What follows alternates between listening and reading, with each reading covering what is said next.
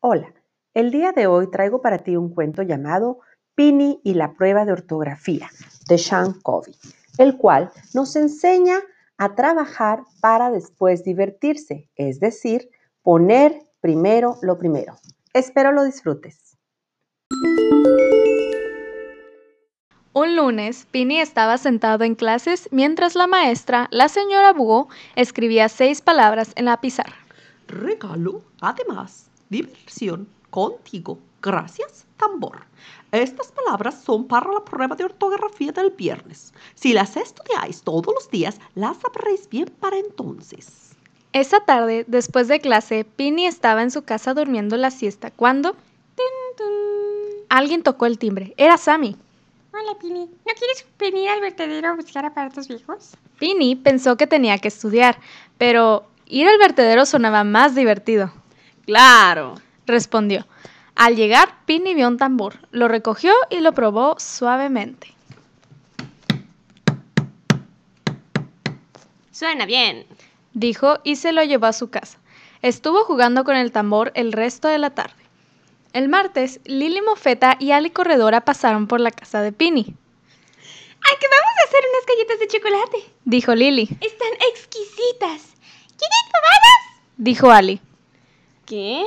respondió Pini, Que si quieres probarlas, son muy buenas. insistió Lili, Tengo que estudiar eh, para la prueba de ortografía. repuso Pini, Pero ya lo haré después. y se fue con sus amigas a casa de Lili. Cuando volvió a su casa, más tarde se puso a tocar el tambor y luego la armónica. Por último, se quedó dormido. El miércoles por la tarde, Pini salió a cazar mariposas con Gubo y la tarde del jueves la pasó montando bicicleta con el conejo saltarín. Al llegar a su casa, se acordó de que el día siguiente sería la prueba de ortografía y no había estudiado ni una palabra. Las escribió todas en unas fichas y las pegó en la pared. Regalo, contigo, diversión. Además, grazie y tambores. Pini trató de aprendérselas, pero las letras se le movían como peces delante de sus ojos. Eran demasiadas palabras para aprenderlas todas en una sola noche. Cuanto más se esforzaba por memorizarlas, más se confundía, hasta que se rindió y se quedó dormido. Al día siguiente, a Pini la prueba le fue mal. Escribió todas las palabras mal, menos tambor. ¿Qué te ha pasado? Le preguntó la señora Búho. ¿No has estudiado? Pudiste haberle hecho mejor. Es que todos los días había otras cosas que hacer. Trató de explicar Pini. Sophie, que estaba cerca, le dijo, No debiste posponer tus tareas. ¿Que no te vi qué? Dejar las cosas para luego. Lo primero primero, le explicó Sophie. Si hubieras hecho tus deberes primero, después habrías tenido tiempo para jugar.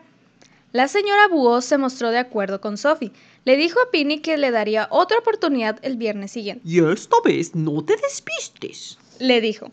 Cuando Pini llegó a su casa después de clases, echó una mirada al tambor.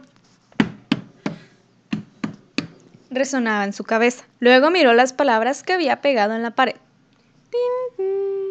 Sonó el timbre. Era Sophie.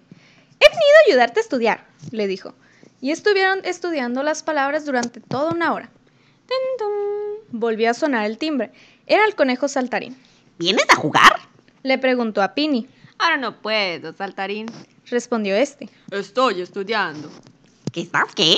Estudiando. Eso está bien. Dijo el conejo. Ya jugaremos en otro momento.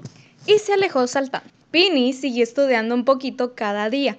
El día de la nueva prueba, el viernes, ¡Qué bien! Ni un solo error. exclamó la señora Búho. A Pini se le erizaron las púas por todo el cuerpo. Cuando llegó a su casa, cogió el tambor y lo dejó en la puerta de Sophie con una nota de agradecimiento. Además, eh, me divertí contigo. Grazie. Te regalo el tambor. Gracias por escucharnos. Hasta la próxima.